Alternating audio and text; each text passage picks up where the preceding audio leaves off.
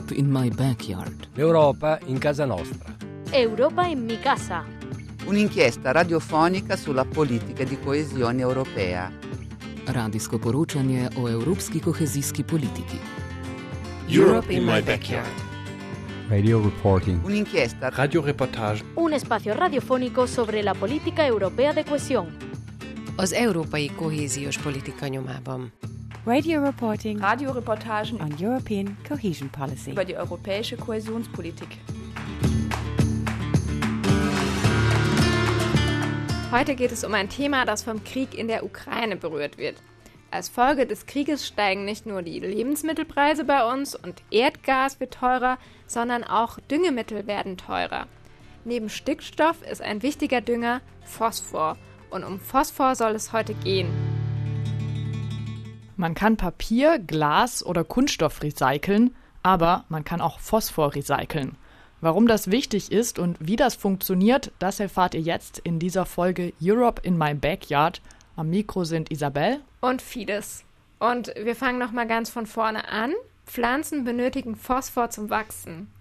Eigentlich sollte Phosphor natürlich im Boden sein. Durch die Ernte verringern wir den Phosphorgehalt aber im Boden. Und deshalb geben wir ihn als Dünger dazu. Nicht nur ein bisschen, sondern 131.000 Tonnen pro Jahr hier in Deutschland. Und das ganz grundsätzliche Problem ist, dass die Phosphorreserven natürlich irgendwann aufgebraucht sind. Aber was im Moment das weitaus größere Problem ist, dass es in Europa nur eine einzige Mine gibt, wo Phosphor abgebaut wird. Die liegt in Finnland und ist noch dazu ziemlich klein. Alles weitere muss importiert werden. Rund die Hälfte der Importe nach Deutschland kommen aus Russland. Weitere wichtige Länder sind Israel, der Senegal und Marokko. Und wie das Phosphor dort abgebaut wird, hat schlimme Auswirkungen auf die Umwelt, wie Tabea Knickel von der deutschen Phosphor-Plattform sagt. Vor Ort in diesen Ländern wird die Umwelt erheblich beeinflusst. Es führt dort zu Phosphorverlusten innerhalb dieser Anlagen, sodass es dort in Flüssen ganz stark zu Eutrophierung kommt. Man muss natürlich auch den Transport mit negativen Punkten verhaften und die Qualitätsanforderungen für auch die menschliche Sicherheit und für die Umsetzung der Rückgewinnung würde wenn wir es hier in Deutschland umsetzen würden, erheblich mehr kosten, als wenn wir es eben in ausländischen Gebieten tun. Ja, und deshalb soll Phosphor in Zukunft eben recycelt werden. Er kommt natürlich in Pflanzen vor und deswegen natürlich auch in Gülle und auch in unseren Ausscheidungen, weil wir eben Pflanzen essen. Und auf diesem Weg landet er dann im Klärschlamm. Und genau von dort soll er wieder zurückgewonnen werden. Klärschlamm. Er ist unordentlich und überbordend. Er ekelt und verunsichert. Er verwässert Grenzziehungen. Ist das lebendig oder tot? Aktiv oder passiv? Technisch oder organisch? Subjekt oder Objekt? Klärschlamm ist also eklig, aber auch so faszinierend, dass es in Wien eine Ausstellung darüber gab. Gerade haben wir einen Ausschnitt aus einer künstlerischen Arbeit daraus gehört. Klärschlamm ist ein Abfallprodukt aus der Kläranlage und enthält Phosphor. Neben Gülle wurde der Klärschlamm früher auch als Dünger auf den Feldern verwendet. Im Klärschlamm sind jedoch auch viele Schadstoffe enthalten, darunter Schwermetalle, Arzneimittelreste, Krankheitserreger und Mikroplastik. Das alles hat im Boden nichts verloren. Statt auf den Feldern landet der Klärschlamm heute deshalb größtenteils in Verbrennungsanlagen und wird in Zement- oder Kohlekraftwerken mitverbrannt. So erklärt die Energiefirma ENBW den Zusammenhang von Klärschlamm und Phosphor auf ihrer Webseite. Vielleicht haben bei euch gerade die Alarmglocken geklingelt bei Kohlekraftwerk. Unser Ziel ist ja der Ausstieg aus der Kohle. Deswegen werden die Kohlekraftwerke nach und nach abgeschaltet. Allerdings fehlen die dann, um den Klärschlamm zu verbrennen. Die Lösung sieht folgendermaßen aus. Es werden neue Klärschlammverbrennungsanlagen gebaut und manche von denen sollen dann auch Phosphor recyceln können. Solche Anlagen werden auch hier in Baden-Württemberg gebaut, gefördert von der EU mit der EFRE-Förderung, also dem Europäischen Fonds für regionale Entwicklung. Eine davon wird gerade in Mannheim gebaut und das schauen wir uns später an. Bevor wir über die Anlage in Mannheim sprechen, reden wir kurz über Walheim. Das ist ein Ort in Baden-Württemberg, der liegt am Neckar zwischen Heilbronn und Ludwigsburg, Stuttgart, so in der Region. Dort möchte der Energiekonzern ENBW eine Klärschlammverbrennungsanlage bauen.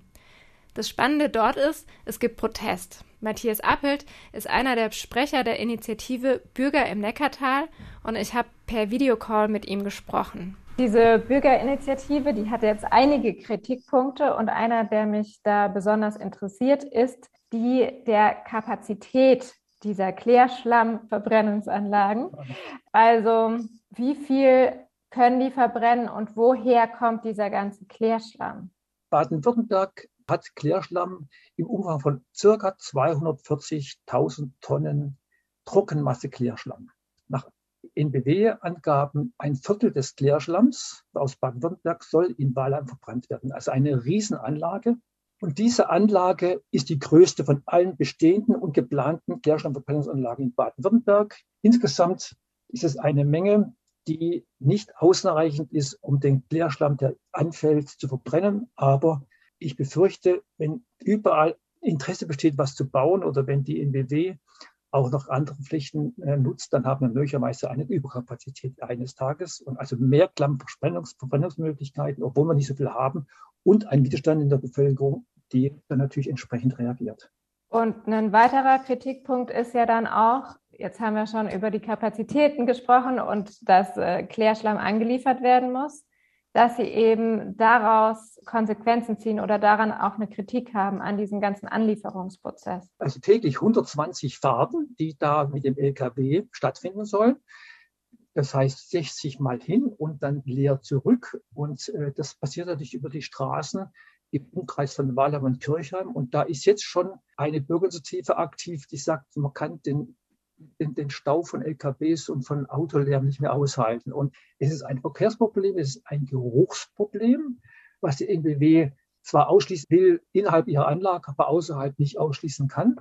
Und diese Gemengelage führt dazu zu sagen, es macht keinen Sinn, Walheim als Standort zu wählen.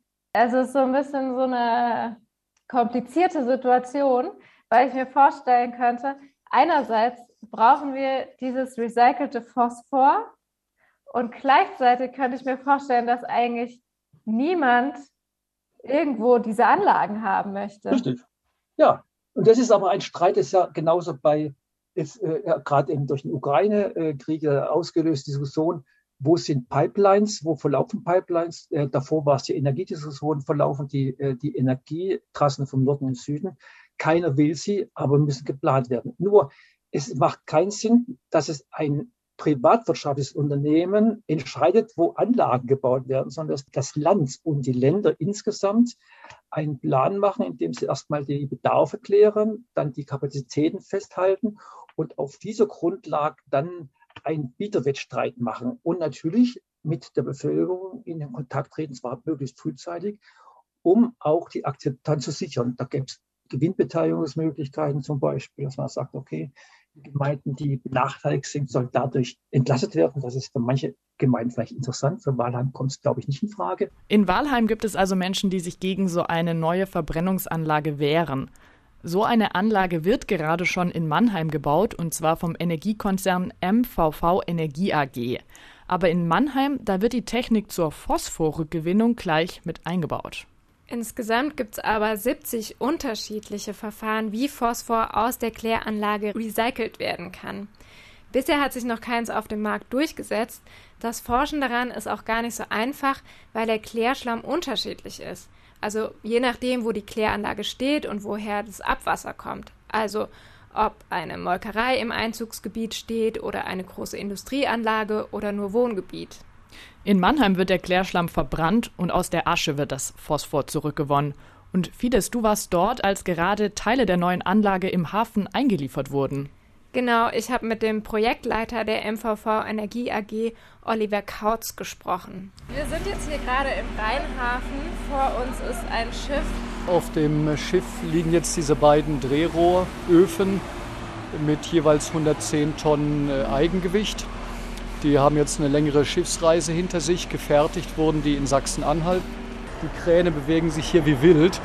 damit wir um 2 Uhr anfangen können mit dem Verladen. Der 700-Tonner hier, der hebt dann das Drehrohr, dann geht es auf den Tieflader drauf und der Tieflader fährt dann halt äh, nach dem Berufsverkehr erst hoch zur Friesenheimer Insel. Also du kannst dir so vorstellen, bisher liegt da nur das Fundament und die montieren da drauf jetzt die Rohre und wenn das geklappt hat, dann bauen sie erst das Gebäude außenrum. Und dann kann es eigentlich schon losgehen. Dann kann Klärschlamm angeliefert werden und hier in Mannheim werden zum Klärschlamm dann Stoffe dazugegeben und beides zusammen verbrannt. Und die Klärschlammasche, die hinten aus dem Dreherofen rausfällt, ist dann so sauber und so angereichert dann auch durch die Trocknung, Verbrennung, dass die Asche direkt einem Mehrkomponentendünger zugesetzt werden kann. Das heißt, wir reichern eigentlich dadurch Phosphor an in der Asche, dass wir andere Stoffe austreiben. Also die verbrennen den Klärschlamm mit Zusatzstoffen und dann haben sie schon am Ende den fertigen Dünger? Ja, anscheinend. Es muss noch getestet werden, aber wenn es gut läuft, dann kann man die Asche direkt aufs Feld aufbringen oder die Asche wird nochmal bearbeitet und behandelt, so dass der Phosphor rausgelöst wird, aber das würde dann auch eine Düngemittelherstellerfirma übernehmen. Und woher haben die den Klärschlamm in Mannheim? Weil die Kläranlage ist ja nicht direkt daneben, oder? Nee, genau, das stimmt. Aber dazu hat Herr Kautz Folgendes berichtet. Die Mengen sind gesichert, die haben wir jetzt schon unter Vertrag. Und sobald die Drehrohröfen in Betrieb sind, das wird dann gegen Ende des Jahres sein, die Inbetriebssetzung und dann der Regelbetrieb im kommenden Jahr, werden wir dann natürlich in der Lage sein, auch diese stoffliche Verwertung zu betreiben. Und es werden jetzt aber ja gerade hier auch in der Gegend oder in Baden-Württemberg einige solche Klärschlammverbrennungsanlagen gebaut. Ist da nicht vielleicht auch so ein bisschen Risiko dabei, dass man später in Konkurrenz ist und dann den Klärschlamm von ganz weit weg extra hierher transportieren muss? Ja, ich sag mal so, wir haben uns die Menge ja jetzt schon gesichert aus der näheren Umgebung. Da machen wir uns also jetzt keine Sorgen. Dadurch, dass unser Verfahren ja auch vergleichsweise kostengünstig ist, äh, haben wir natürlich auch dann gegenüber Wettbewerbern, die vielleicht äh, im Wirbelschichtofen behandeln, einen äh, wirtschaftlichen Vorteil. Und dadurch auch, dass wir über die Schwermetallabreicherung ja einen Wertstoff erzeugen, auch nach hinten raus noch einen wirtschaftlichen Vorteil. Und dann haben Sie ja am Ende ein Produkt, was Sie auch äh, weiterverkaufen können, zum Beispiel diese Asche mit dem Phosphor. Und da wäre die Frage, haben Sie da auch schon Abnehmer? Gut, äh, für uns heißt es erstmal, die Qualität äh, des Produkts sicherzustellen. Das heißt also, in dem Moment, wo wir anfangen, äh, Klärschlammaschen zu erzeugen, haben wir erstmal ein, ein Versuchsprogramm mit der Universität Bonn. Dort werden dann die Aschen ähm, als Dünger verwendet. Es werden Pflanzversuche durchgeführt.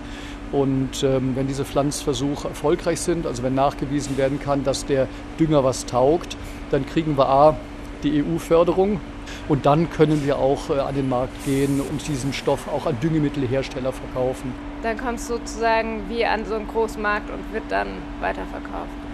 Ja, Düngemittelhersteller, äh, wir würden ja äh, alle ansprechen, die wir kennen und dann sehen, wer mit uns einen Vertrag machen will und uns auch einen ordentlichen Preis anbietet. Das finde ich doch irgendwie eine interessante Antwort, weil es könnte also sein, dass wir zwar in der Zukunft keinen Phosphordünger importieren, dafür aber welchen exportieren. Wehrt sich denn in Mannheim auch die Bevölkerung gegen diese Verbrennungsanlage? Das ist hier überhaupt kein Thema. Also unser Standort äh, Friesenheimer Insel, ähm, Ölhafenstraße, ist ja ein reines Industriegebiet. Also da sind keine Anwohner und wenn man nach hinten rausguckt, ist noch der große Standort der BASF und dann der Rhein. Und ich sag mal so, da kommen vielleicht doch eher Gerüche vom, vom Standort äh, BASF rüber, als dass Gerüche von uns kommen würden. Die Verkehrssituation äh, wird sich ja auch nicht ändern, dadurch, dass wir die Klärschlammmengen im Moment ja auch schon annehmen. Wir haben, das sollte man vielleicht auch noch dazu sagen, wir bemühen uns als MVV ja auch, Emissionen äh, durch Transport zu vermindern und nehmen ja seit 13 Jahren jetzt auch Müll vom Landkreis Karlsruhe schon an und der kommt über Bahn. Das heißt also direkt neben unserer neuen Drehrohranlage ist auch die Bahnverladung, wo wir täglich zwei Züge aus äh, Karlsruhe verladen. Der Hausmüll von dort geht dann auch bei uns in den Müllbunker und wird dort thermisch behandelt. Halten wir nochmal fest, Phosphor ist ein wichtiger Dünger, den wir in Zukunft recyceln sollten, statt alles im Ausland abzubauen und zu importieren. Dazu brauchen wir große Anlagen und die werden teilweise mit Geldern aus der EU gefördert. Ja, diese Verbrennungsanlage in Mannheim ist eine von vier Projekten zur Rückgewinnung von Phosphor, das die EU mit den EFRE-Mitteln gefördert hat. Und zwar mit 4 Millionen Euro. Und das ist auch die größte Summe, denn insgesamt wurden rund 8,5 Millionen Euro im, ich sage jetzt mal, EFRE-Phosphor-Förderprojekt ausgegeben. Der Rest dieses Geldes floss dann in eine Kläranlage in Göppingen, die ist auch schon in Betrieb. Dann hat der Abwasserzweckverband Staufener Bucht Geld bekommen. Hier soll in Bad Krotzingen bald Phosphor aus Klärschlamm zurückgewonnen werden. Und das vierte Projekt ist ein kleines in Leutkirch im Allgäu. Um das ein bisschen einzuordnen, es gab im Förderzeitraum von 2014 bis 2020 über 300 EFRE-Projekte in Baden-Württemberg und nur vier davon hatten etwas mit dem Phosphorrecycling zu tun. Das hatte also keinen besonders großen Stellenwert. Trotzdem hat das baden-württembergische Umweltministerium geschrieben, dass sie mit diesem Projekt grundsätzlich zufrieden sind. Es hätten sich sogar mehr Projekte beworben, als gefördert werden konnten. Die Mittel in EFRE-Projekten sollen dazu beitragen, dass Europa unter anderem wirtschaftlich zusammenwächst. Warum findet denn das Land Baden-Württemberg, dass EFRE das passende Förderprogramm für die Phosphorrückgewinnung ist? Sie geben da im Prinzip die Standardantwort. Also Sie sagen, das Projekt trage zur Stärkung von Forschung, technologischer Entwicklung und Innovation bei. Und wenn dann ein Verfahren erfolgreich sei, dann könnte das von anderen Unternehmen übernommen werden. Okay, Baden-Württemberg versucht also, sich auf den Phosphor-Recycling zu spezialisieren. Aber das recycelte Phosphor muss dann ja auch eingesetzt werden können. Ja, das auf jeden Fall. Die deutsche Phosphor-Plattform geht davon aus, dass mit dem Recycling 40 Prozent des Phosphors, was im Moment noch importiert werden muss für Düngemittel, ersetzt werden könnten. Und Phosphor brauchen wir ja, denn wenn im Boden Phosphormangel herrscht, wächst keine Pflanze. Und daraus ergibt sich jetzt die Frage, sind denn die Dünger aus recyceltem Phosphor genauso wirksam wie die Dünger aus dem abgebauten und importierten Phosphor? Hierzu habe ich mit Anke Erbrecht gesprochen. Sie ist Geoökologin am KIT in Karlsruhe. Sie hat einen Recyclingversuch begleitet und daran geforscht, wie gut sich eben das Produkt als Dünger eignet. Aber die Forscher in Karlsruhe haben ein anderes Recyclingverfahren benutzt als in Mannheim, denn es gibt davon ja echt richtig, richtig viele. Dort wurde nichts verbrannt, es entstand auch keine Asche, sondern sie haben den Phosphor direkt aus dem Schlamm herausgelöst. Und wie das grob funktioniert, das erklärt Anke Erbrecht am Anfang unseres Gesprächs. Also wir nehmen den Faulschlamm, den Klärschlamm, setzen da Säuren hinzu. Das bedeutet dann quasi, dass wir den Phosphor und die Nährstoffe aus dem Faulschlamm rauslösen. Das ist dieses Aufschlussverfahren. Dann entwässern wir den Faulschlamm. Und das Feste, das wird dann normal weiterverwertet. Und das Schlammwasser, das aus dieser Entwässerung anfällt, aus dem gewinnen wir dann den Phosphordünger zurück. Und wie kann man sich dann das Endprodukt vorstellen? Ist es flüssig oder krümelig? Also, Sie können sich vorstellen, wie so ein feineres Katzenstreu ist das. Das ist also so ein körniges Material und auf diesem Material setzt sich dann das düngewirksame Material fest. Okay. Was muss denn überhaupt so ein Phosphordünger können? Also ein guter Dünger ist auf die Bedürfnisse von Pflanzen und Boden abgestimmt. Ja, der muss pflanzenverfügbar sein, also die Nährstoffe müssen für die Pflanze verfügbar sein und natürlich schadstoffarm. Äh, die Recyclingdünger sind im Allgemeinen schadstoffärmer als herkömmliche Dünger wie zum Beispiel Triple-Superphosphat. Also das ist eben der herkömmliche Dünger, den sie auf dem Markt bekommen. Und äh, dieses Triple-Superphosphat wird aus Phosphaterzen hergestellt, die leider jedoch auch mit äh, zunehmender Abbautiefe in dieser Erzgrube mit Uran und Cadmium verunreinigt sind. Manchmal ist es bei den Recyclingdüngern aber auch ein Problem, äh, dass der Klärschlamm eine hohe organische Belastung aufweist. Und da macht dann die Rückgewinnung aus der Klärschlammasche Sinn. Wenn der Klärschlamm verbrannt wird, eben die Organik durch die thermische Vorbehandlung des Klärschlamms entfernt werden kann. Und wie sahen dann Ihre Versuche aus? Wie haben Sie diesen Dünger getestet? Mhm. Wir hatten eine Pilotanlage auf einer größeren Kläranlage. Mit diesem Abwasser oder mit diesem Schlammwasser haben wir einen Dünger hergestellt, der in Pflanzversuchen eine Wirksamkeit im Bereich von 80 bis 90 Prozent von diesem Triple-Superphosphat gezeigt hat. Und wenn Sie jetzt sagen, der hat eine Wirksamkeit von 80 bis 90 Prozent, Heißt es dann, man, weiß ich nicht, legt den Dünger in die Erde, setzt eine Pflanze drauf und nach einem Jahr schaut man, wie viel davon noch übrig ist? Ja, da gibt's unterschiedliche Parameter und unter anderem wird der Massenzuwachs der Pflanze untersucht, dann wird der Entzug von Phosphor aus dem Boden untersucht. Das sind so die größten Aufhänger quasi für diese Untersuchung auf Pflanzenverfügbarkeit. Mhm. Wichtig wäre ja jetzt ja dann auch vor allem, ähm, ob es für solche Dünger denn eine Nachfrage gibt. Beziehungsweise im Vorgespräch haben Sie ja gesagt, der ist, den, der könnte in Deutschland eingesetzt werden. Habe ich das richtig verstanden? Die Frage nach der Nachfrage von Recyclingdüngern, also wir sind eine Forschungseinrichtung, kann ich natürlich nicht eindeutig beantworten. Aber ich habe die Information, dass alle aktuell erzeugten Rezyklate in die Industrie abgesetzt werden. Und äh, wenn wir uns die aktuelle Preisentwicklung für Dünger aus Phosphaterz anschauen, die Preise gehen nämlich wirklich durch die Decke, so könnte das tatsächlich die Akzeptanz und den Absatz von Recyclingdüngern pushen. Wäre denn dieser Dünger auch was für den ökologischen Anbau? Können Sie das einschätzen? Ja, tatsächlich. Also das wird auch heiß diskutiert im Moment. Der Ökolandbau ist in der Tat ein interessanter Abnehmer für diese Recyclingdünger, da im Ökolandbau aktuell nur weicherdige Rohphosphate eingesetzt werden dürfen, die jedoch eine sehr geringe Verfügbarkeit der Nährstoffe für die Pflanze aufweisen. Also das ist da tatsächlich ein Problem. Das Phosphorrecycling, das scheint tatsächlich für den ökologischen Anbau eine wichtige Alternative zu sein.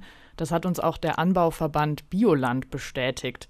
Denn konventionelle Phosphatdünger, die dürfen im Bioanbau gar nicht eingesetzt werden. Und so kommt es eben vor, dass wenn Landwirte nicht genug Tiermist haben, den sie auf die Felder bringen können, dass dann in ihrem Boden ein zu geringer Phosphorgehalt äh, vorliegt.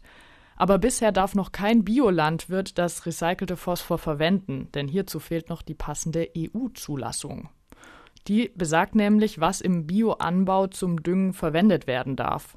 Und Bioland hat geschrieben, dass sie darauf hinarbeiten, dass diese Zulassung bald kommt und dass sie hoffen, dass das, Zitat, zeitnah der Fall sein wird. Es passiert also viel, aber es ist auch noch einiges zu leisten. Bis 2029, also in sieben Jahren, müssen die ersten Kläranlagen laut Gesetz Phosphor zurückgewinnen.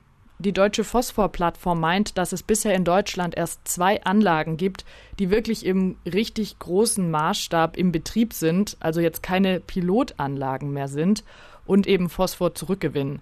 In Baden-Württemberg, da laufen erst zwei größere Versuchsanlagen, und zwar in Göppingen und in Offenburg. Wie viele Anlagen dann ab 2029 laufen müssen, das habe ich mit Tabea Knickel und Dietrich Steffens besprochen. Die arbeiten beide eben für die deutsche Phosphor-Plattform. Und da haben sich Forschungsinstitute, Abwasserverbände, Umweltämter und Unternehmen zusammengeschlossen um das Phosphorrecycling in Deutschland weiter voranzutreiben. Ja, jetzt ist ja dann die erste Vorgabe, dass ab 2029, ich glaube, alle Kläranlagen, die mehr als 100.000 Einwohner versorgen, sage ich mal, Phosphor zurückgewinnen müssen. Wie viele Kläranlagen betrifft es denn? Naja, es ist tatsächlich, ähm, muss man diese Regelung ein bisschen anders lesen.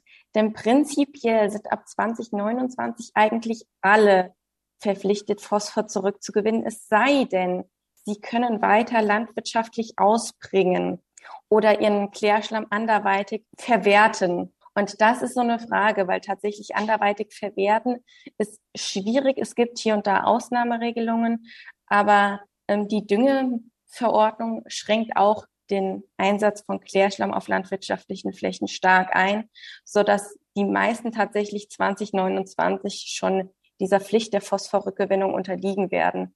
Und wie zuversichtlich sind Sie, dass äh, das machbar ist? Naja, ein paar Jahre haben wir noch.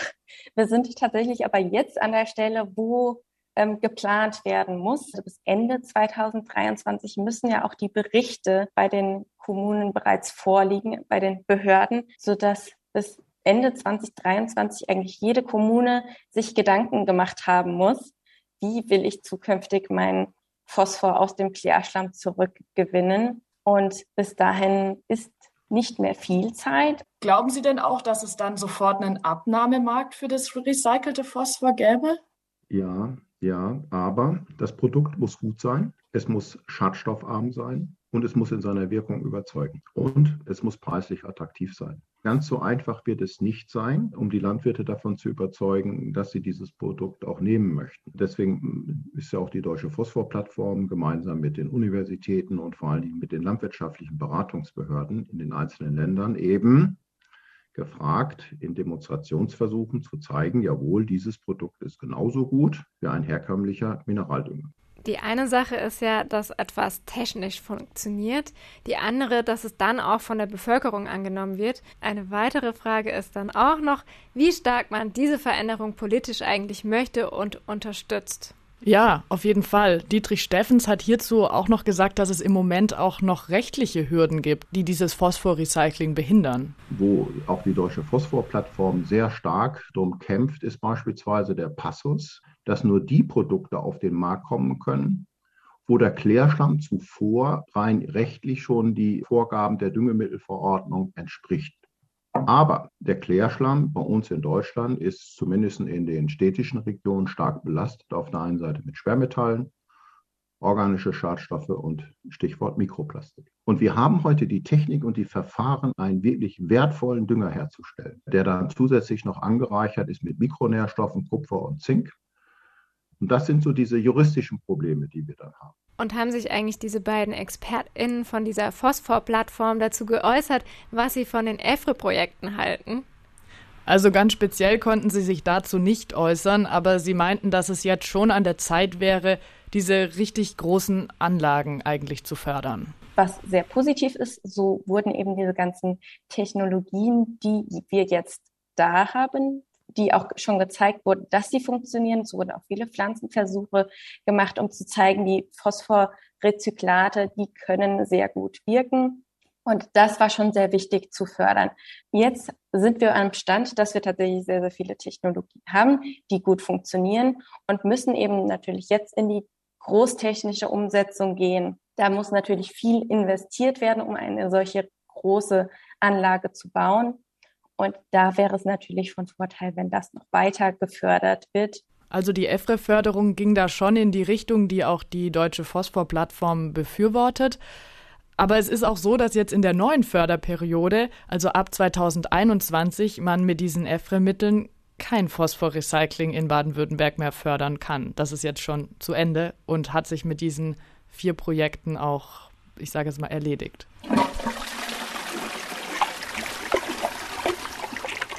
Und was ist denn jetzt unser Fazit?